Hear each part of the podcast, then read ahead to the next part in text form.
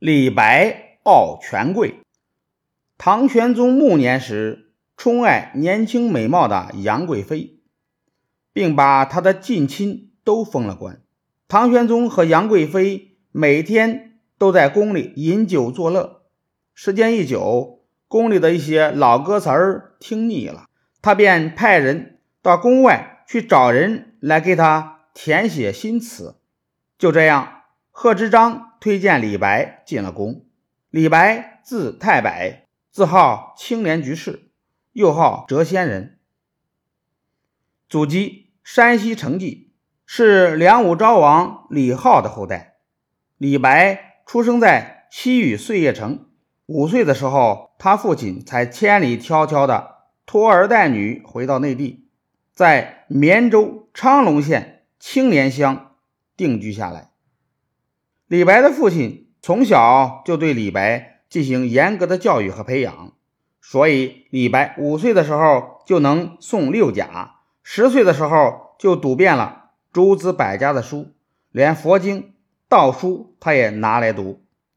二十岁前后，李白游历了蜀中的名胜古迹，并做了登金城镜花楼、白头吟、登峨眉山等名诗。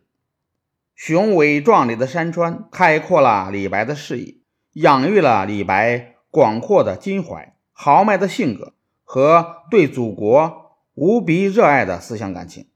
李白决心像历史上的一些杰出人物那样干一番轰轰烈烈的大事业，但他不愿像当时的读书人那样走科举入仕的道路，而是希望依靠自己的学问、品德。获得声誉，一举成名。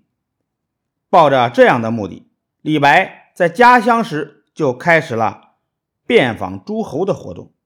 出蜀之后十余年中，李白游历了大半个中国。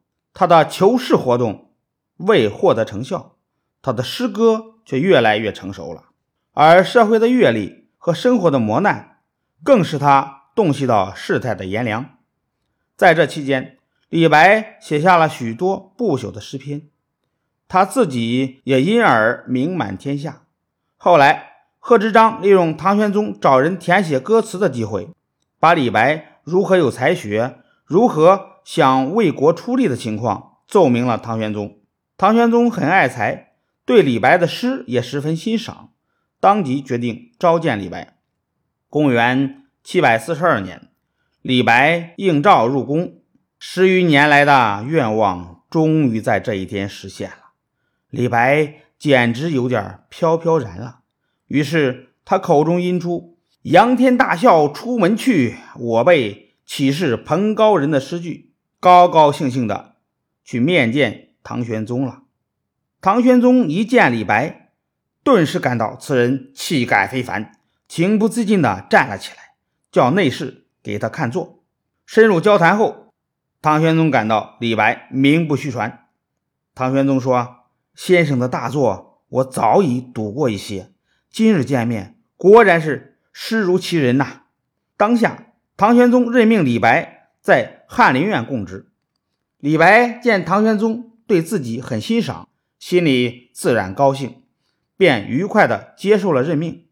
李白非常喜欢饮酒，一有空闲就约集几个好朋友。到野外饮酒作诗，当时人们把李白、崔宗等八个人称作“酒中八仙”。李白也常常独自跑到街上的酒楼里痛饮，经常喝得酩酊大醉。李白行为放浪，又蔑视权贵，终为权贵所不容。李林甫、杨国忠、高力士、杨贵妃等常在唐玄宗面前讲李白如何狂傲。如何不守礼节的坏话？唐玄宗几次想重用李白，都遭到这些人的极力反对，于是就把这件事儿搁置起来了。时间一久，李白看出唐玄宗没有重用自己的意思，原来的那满腔的热情便渐渐的冷却了，于是就请求辞官回家。唐玄宗也顺水推舟，批准了他回家的请求。临行前赐给李白一块金牌，凭着它，李白无论走到哪里都能得到当地官员的接待。李白离开长安以后，重新开始了他自由的生活。他遍游了祖国的大好山河，写下了许多脍炙人口的诗篇。李白六十二岁时，病逝在他的族属李阳冰那里。